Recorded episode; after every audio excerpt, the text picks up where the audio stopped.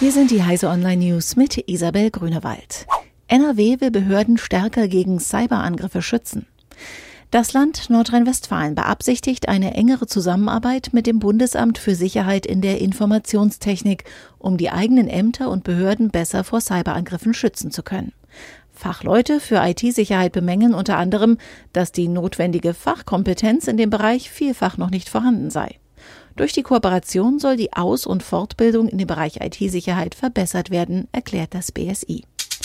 Alle Infos zum Samsung Galaxy S9 und S9 Plus. Einige Tage vor der offiziellen Enthüllung des Galaxy S9 sind die meisten Infos zu Samsungs neuem Spitzensmartphone ins Netz durchgesickert. Samsung konzentriert sich beim bereits erschienenen Promomaterial auf die High-End-Kamera des S9. Allerdings kommt wohl nur bei der Plus-Variante eine Dualkamera zum Einsatz. Auf der Rückseite wandert der Fingerabdrucksensor unter die Kamera. Beide Varianten bieten laut Leak 64 GB internen Speicher, der sich per MicroSD-Karte um bis zu 400 GB erweitern lässt. Auf der Softwareseite setzt Samsung auf Android 8.0. Das S9 soll es auch in der neuen Farbvariante Lilac Purple geben. Updates für High Sierra und iOS entschärfen Textbombe.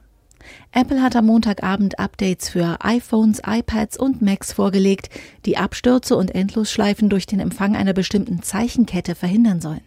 Fixes gibt es auch für Apple Watch und Apple TV.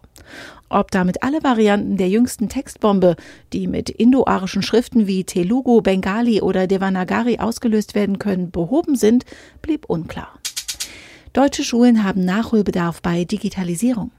Die Didakta in Hannover steht vor allem im Zeichen der Digitalisierung. Vor Beginn der Bildungsmesse haben Experten die Politik aufgefordert, die Digitalisierung an Deutschlands Schulen voranzubringen.